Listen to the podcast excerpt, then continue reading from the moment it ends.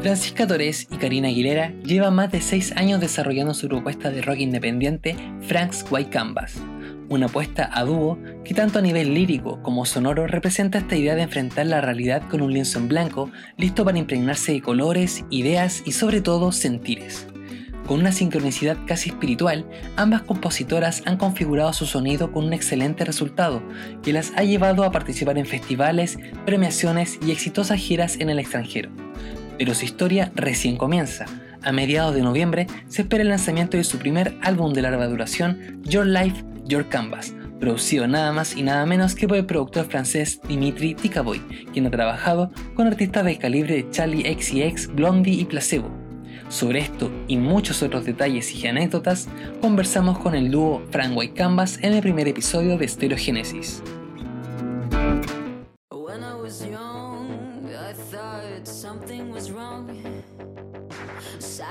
Quería conocer un poco cómo fue el proceso de composición de ese álbum, porque son etapas muy distintas, componer, eh, irse a grabar, mezclar y bueno, todo el etcétera. ¿Cómo se dio ese primer, ese primer proceso, el de componer las canciones? Sobre todo si son dos realmente, un álbum, hablaban por ahí de más de 20 canciones que ya tenían guardadas, entonces es caleta, ¿cómo se dio todo eso? Me acuerdo que nos pusimos la meta como de ir componiendo semanalmente, no sé, tantas canciones, me acuerdo que íbamos como ya, tenemos que seguir, tenemos que seguir, me acuerdo que teníamos por lo menos unas 11, 12 cuando hicimos el primer contacto con, con Dimitri, y ahí él nos dijo, sigan, sigan hasta que no puedan más.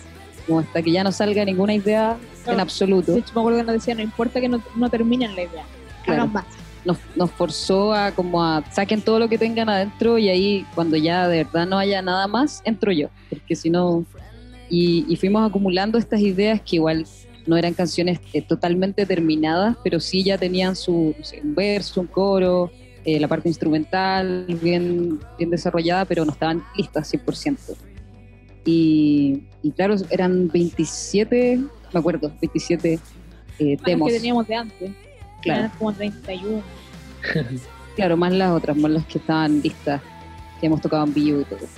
Buenísimo, y bueno, y esto se, se, se o sea, desemboca en una en un trabajo junto al productor Dimitri Picoboy, Picoboy, bueno, no sé cómo se pronuncia, pero eh, tal cual. ¿Cómo, cómo, cómo llegaron a él? ¿Cómo, cómo se dio esa, esa comunicación y, que quisiera trabajar con usted? No, suele pasar mucho, por lo menos desde esta parte del mundo. La verdad, uh, me acuerdo que teníamos gran parte de las canciones ya escritas y con la Karen empezamos a conversar así como ya, en un mundo de fantasía en que todo es real y todo es posible, ¿cómo te gustaría hacer este disco? Juguemos un rato. Y eh, empezamos a hablar de productores, así como con qué productor podría ser, y buscamos como los discos los discos que nos han marcado en realidad en la vida y uno de los primeros que hablamos fue el Mets de Placebo.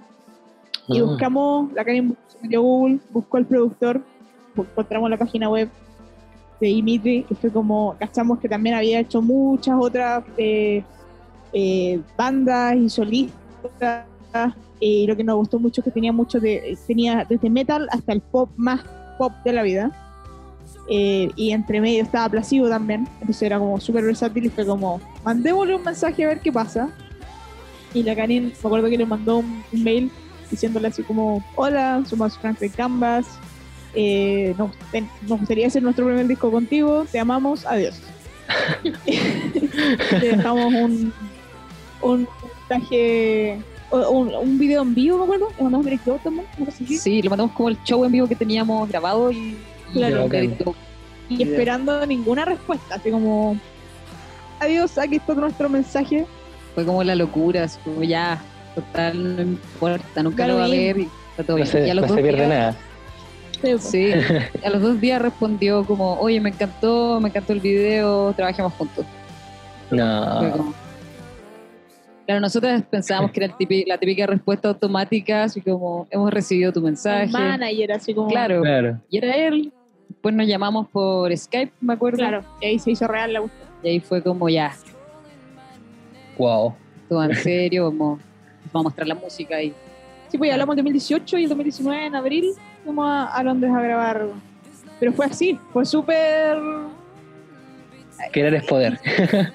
fue súper real y al, al, final uno tiene muchas trancas en la cabeza o muchas, eh, no sé, como preconcepciones de las cosas, de que cómo me van a pescar y en realidad uno, ni siquiera escribe pensando en eso. Entonces, como que no, no hemos forzado también a salirnos de eso en general.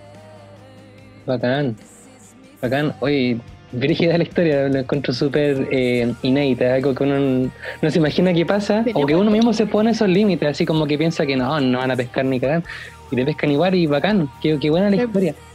Y a ver, ustedes entonces llegan al 2019 a hablar con Dimitri, y, cómo fue esa experiencia, cómo fue ese feedback, eh, tanto en un nivel humano, como también me imagino profesional, musical, técnico, eh, me imagino que el estudio debe ser una locura. ¿Cómo ha sido todo ese proceso? ¿Cómo fue?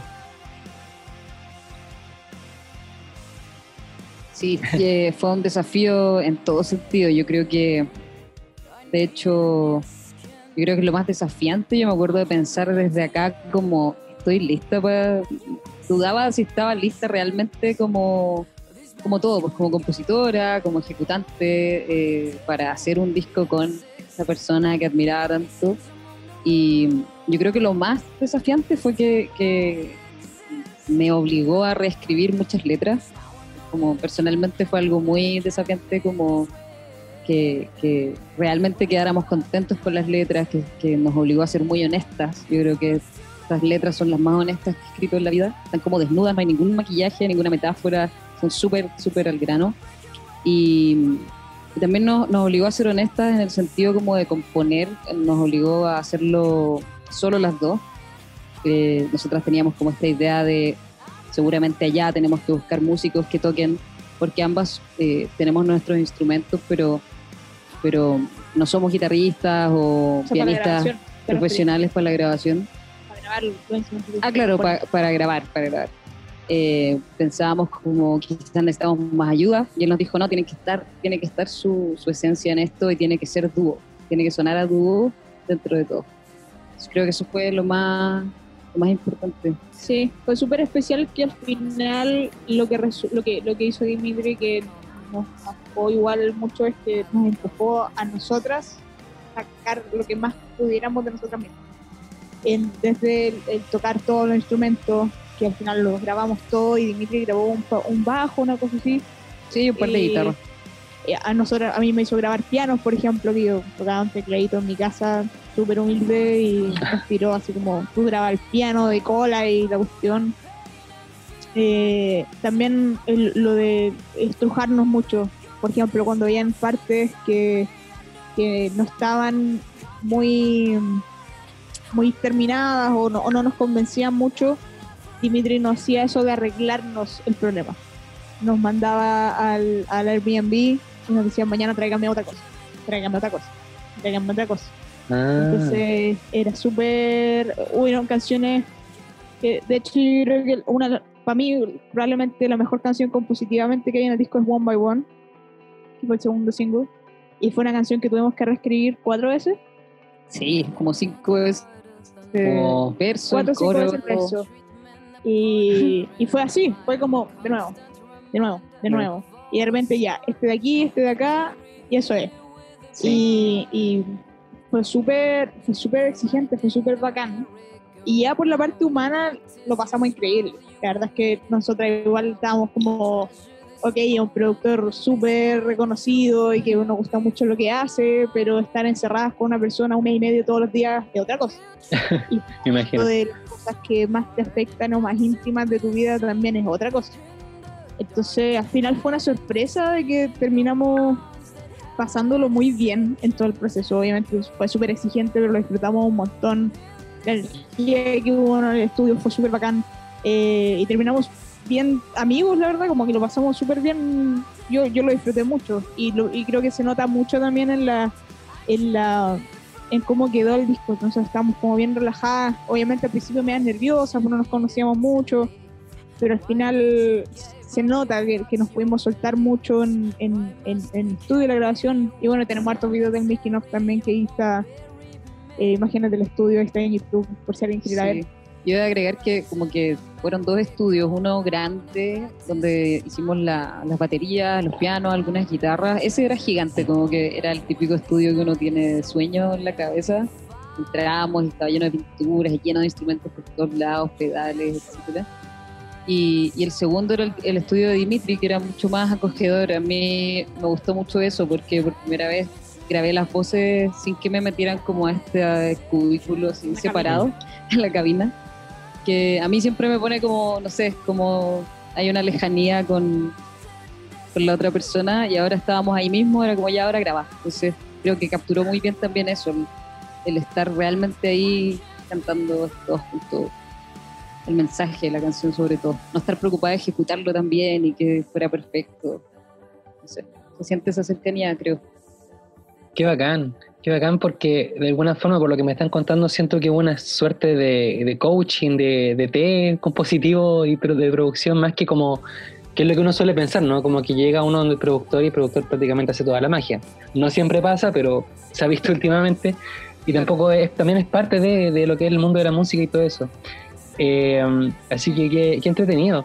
Justamente en cancha general el tema de la producción es, nos, ha resultado súper importante últimamente porque suele ser el trabajo detrás que no toda la gente ve. Tanto la gente melómana como que la más metida tal vez lo sabe, pero en general es como el detrás de cámara de las películas, una cosa así.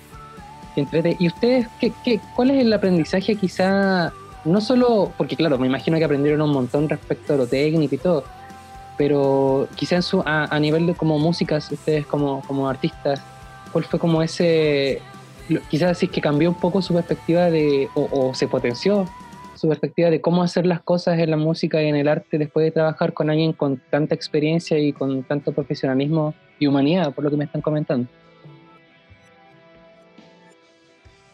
O sea, creo, creo que primero, eh, por, lo que estaba diciendo tú de la parte de la producción, totalmente, es como algo que eh, es súper, incluso para los músicos, es como algo que no se conoce mucho eh, sobre todo porque tampoco hay gran cantidad de productores, cantidad de productores musicales en Chile. Eh, pero claro, obviamente Dimitri también aportó mucho en su arte, eh, aparte de, ser coach, aportó mucho la parte de los arreglos, la parte de la sonoridad, también fue la persona que mezcló todo. no fue un ingeniero aparte, sino que mezcló, hizo la mezcla y, toda la parte de los arreglos lo dirigió él también. pero la verdad, yo creo que obviamente es súper cuático que el estar ahí, en, el fondo, estar de, alguna forma inmersa en, en, Londres trabajando con Dimitri, en el fondo, eh, estando ahí, eh, circulando en eso ya es algo que te entrega mucha perspectiva de muchas cosas. Te entrega perspectiva quizá incluso de lo lejos que estamos de, cómo funcionan en general las cosas. Eh, Londres es una ciudad que es increíble, que uno va a un bar y te puede encontrar con cualquier persona. O no sé, pues fuimos a una charla, me acuerdo, de así como de música, como de, de, ah, ¿cómo se llamaba? O sea, era de industria. Era como la industria musical y estaba, no sé, pues el, manager de Abel. Y era gratis, era como.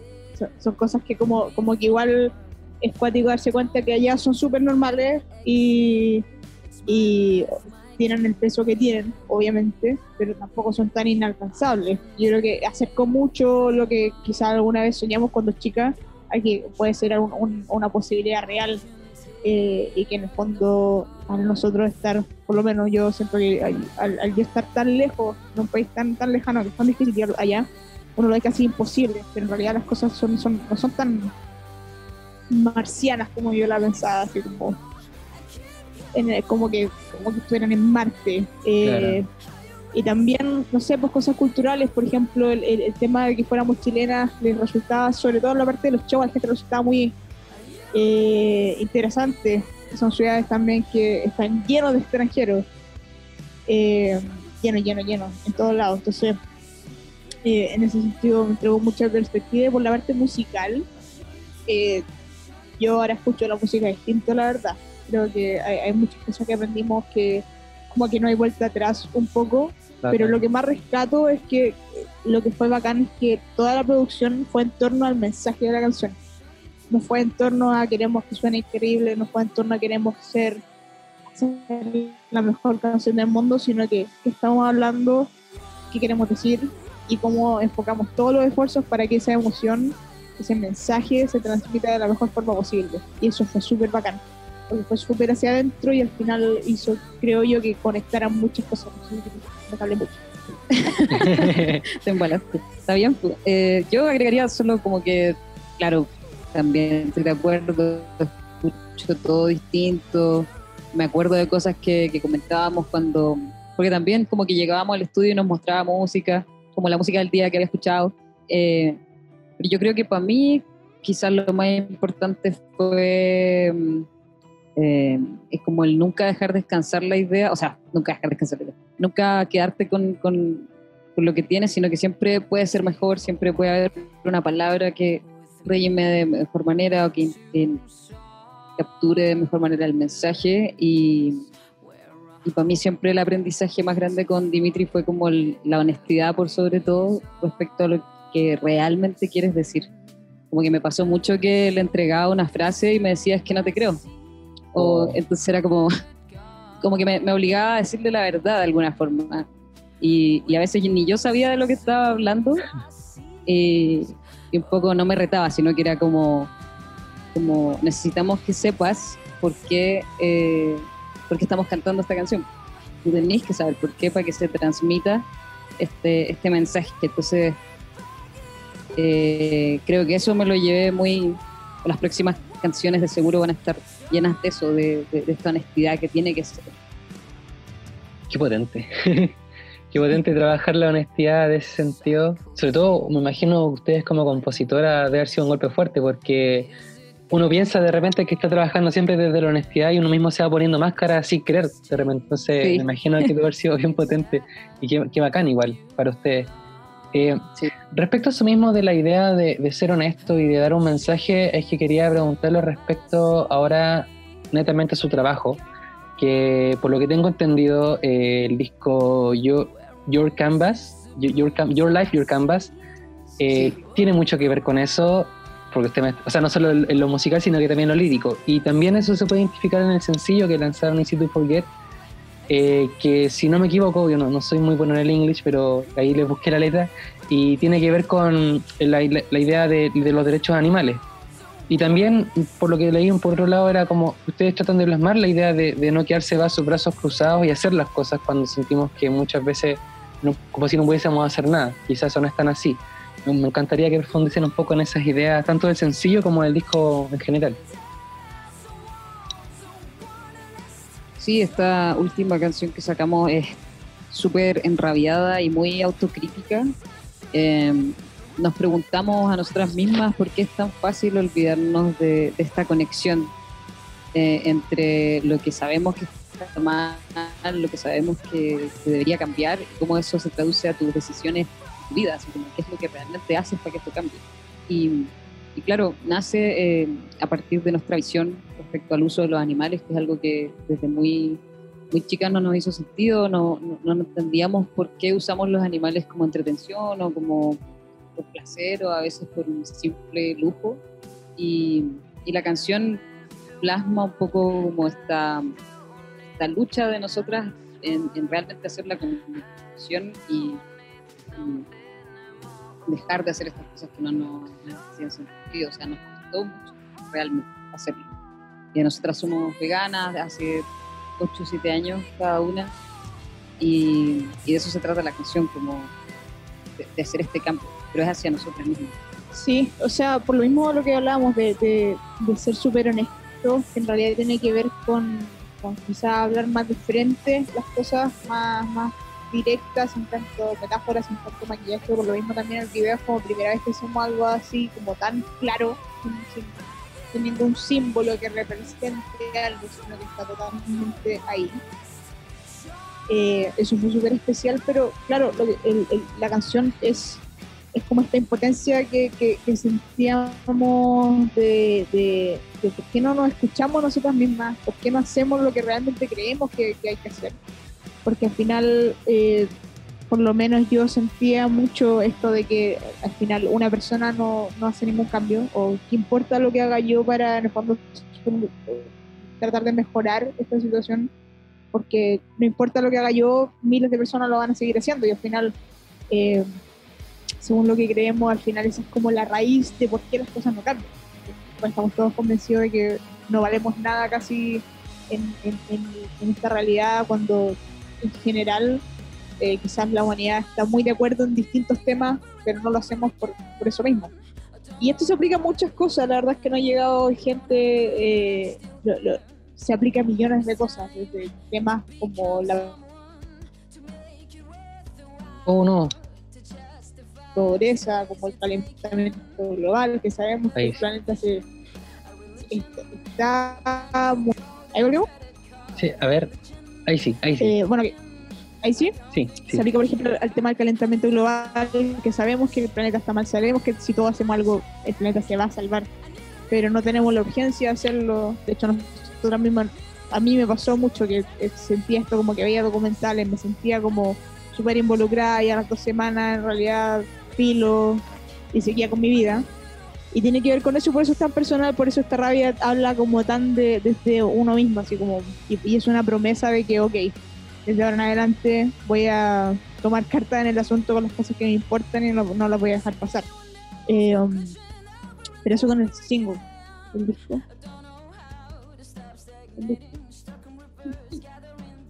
Oye, para no hablar tanto yo, pues. sí, el disco.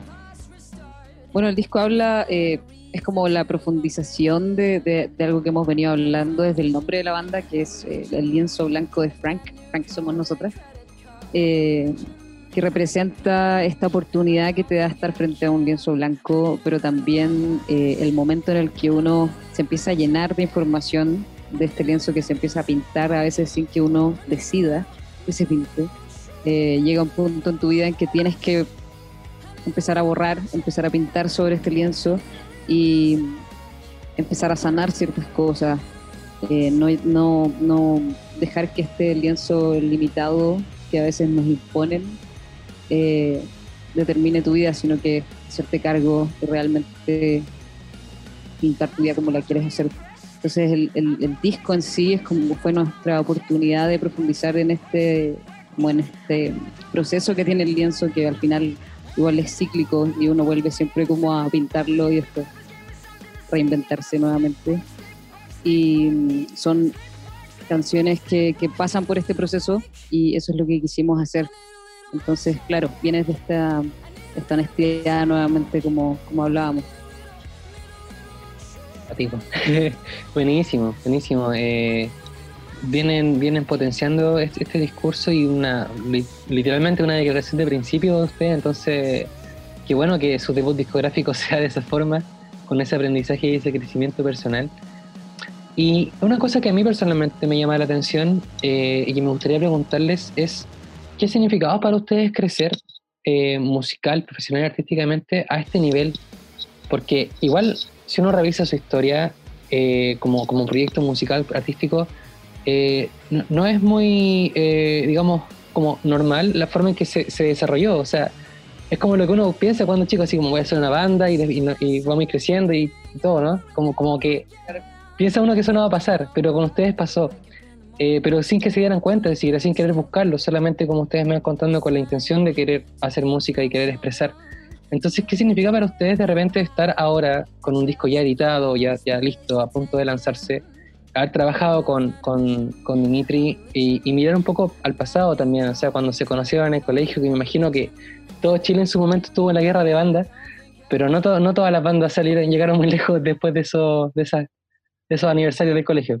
Entonces, ¿cómo lo ven ustedes? ¿Cómo se sienten a esta altura de, del partido? Que me imagino que queda mucho por delante, pero ya pueden decir que están estableciéndose con un sonido, están estableciéndose con un discurso, han construido algo. Entonces, ¿Cómo lo ven ese, esa evolución, ese crecimiento?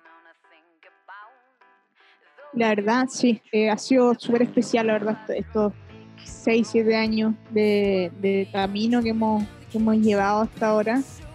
Eh, siempre ha sido súper luchado, la verdad, no, no, nunca fue como empezamos la banda y empezaron a pasar cosas mágicas en el camino, ha sido eh, de todos los días levantarnos en la mañana, muy temprano y acostarnos muy tarde pensando y haciendo por la banda, eh, en el fondo como persiguiendo este sueño han sido días de victoria y han sido días de que no pasa nada y que no sabemos a dónde vamos a ir, pero seguimos empujando. Eh, y yo creo que al final la constancia y la paciencia ha, dado sus frutos. Obviamente nos han pasado cosas maravillosas que aún así, aunque hayamos trabajado mucho, nos sigue sorprendiendo y nos siguen en fondo que no, no las esperábamos tampoco, como lo de Dimitri. Lo de Cool fue muy parecido también. Fue, fue que un momento en que estábamos estancadas, no sabíamos para dónde ir un poco así como, ok, ya tenemos el, teníamos el Existe en ese momento eh, y no, no, sabíamos en el fondo cuál era el siguiente paso, eh, porque aquí nadie te enseña cuál es el, en el fondo, no hay una universidad, un trabajo, y súper de, ir haciendo el camino y creándolo. Eh, también fue, mandemos correos para todas partes y veamos qué pasa, y ahí nació lo, de este festival en España que nos abrió un montón de puertas partiendo por Lola Palusa. Eh, pero ha sido súper bonito. La verdad es que nosotras personalmente hemos crecido mucho. O sea, yo cuando partimos la banda tenía 17, ahora tengo 24. Han pasado hartas cosas entre medio. Eh, hemos podido crecer y desarrollarnos en muchas cosas, en vivo, en estudio. Pero ha sido un, un, viaje bien bonito y ahora estamos también con esta misma sensación de que, ¿y ahora qué? Y ahora tenemos este disco y, y, qué va a pasar ahora. Entonces también siempre ha sido poco redundante lo que decir, pero un lienzo blanco que en el fondo se va pintando en el camino. Estamos todos los días luchando por eso, pero, pero también ahora ansiosas de ver qué es lo que puede pasar, también tranquilas en, en el sentido de, de, que estamos con este disco poniendo todo lo que tenemos y realmente lo, hemos dado todo y, y, ahora que se viene el lanzamiento van a poder ver como el resultado de todo pero ha sido súper, han sido siete años súper intensos. Qué bacán. sí, sí. Yo diría que como que, claro, hemos, hemos hecho mucho y hemos logrado, hemos cumplido muchos sueños, así como tan evidentes como lo del disco que tenemos ahí como la manga, pero también sueños como lo de conectarnos con la música, que la gente realmente nos diga, hoy esta canción me ayudó, eh, ese, ese, tipo de cosas para nosotras han, han motivado mucho a seguir y yo, yo siento como que estamos recién empezando, como que hay tanto, tanto por delante y con muchas ganas de, de seguir nomás, pero muy agradecidas de todo lo que cada paso disfrutado. Genial, genial. Qué bueno, chiquilla. Y oye, eh, otra, cosa, otra cosa que me, que me salta la duda eh, es como tiene que ver con, con, su propuesta desde el rock, desde los sonidos pesados.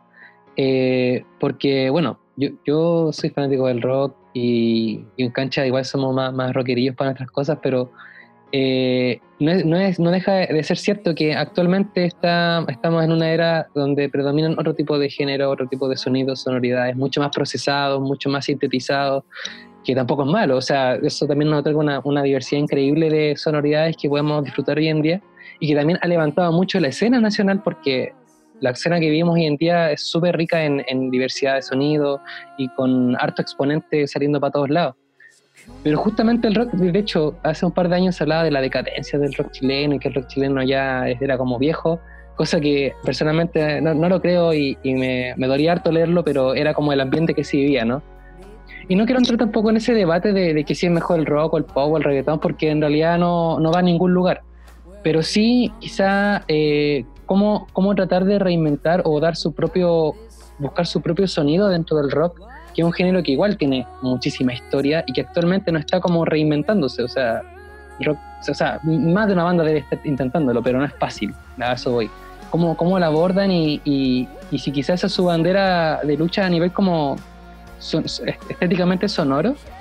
¿O están también abiertos de repente a explorar más, más adelante otro, otro sonido? ¿O cómo lo ven eso? Sí, yo creo que, o sea, creo que no.